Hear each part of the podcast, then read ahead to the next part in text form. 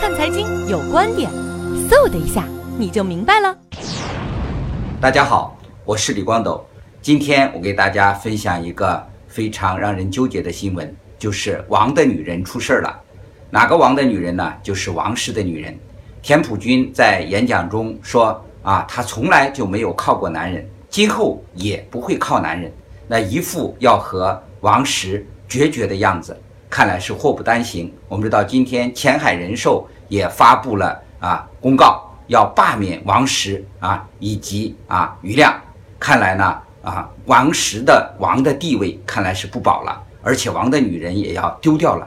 那么啊，大家江湖上就流传着一个段子，说的在 N 多年前的一个月黑风高之夜啊，这个有一个江湖上的。啊，这个老板啊，就跟一个三线的小明星啊，交代了一件非常艰巨的任务啊，说你到哈佛啊，要去完成一项艰巨的使命啊。这个小明星是这样回答的：说你放心吧，啊，这个到必要的时候会做出自己牺牲的，我一定让他玩物丧志啊，而且我还让他啊，每天忙着给我做红烧肉，不要再管他那间上市公司的管理。啊，王石创办的公司终于沦落到了这个现在，那么连他的女人都开始说不依靠他了。那么靠山山会倒，靠人人会跑。那么王石还有谁值得依靠呢？如果啊万科也不依靠王石，那么谁还会依靠王石呢？看来个人的作用在企业中啊始终是有限的。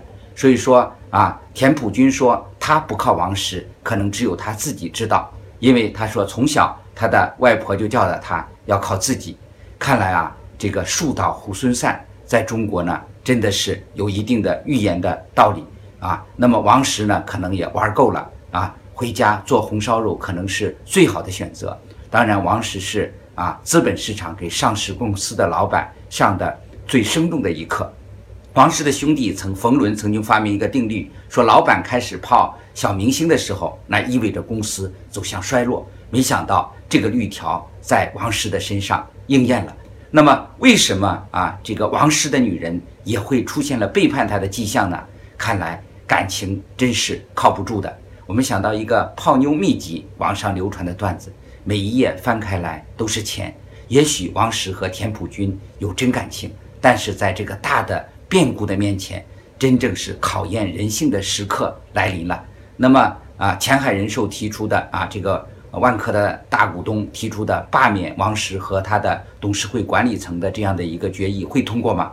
我们大家拭目以待。谢谢大家收看今天的啊有观点分享，我是李光斗，谢谢。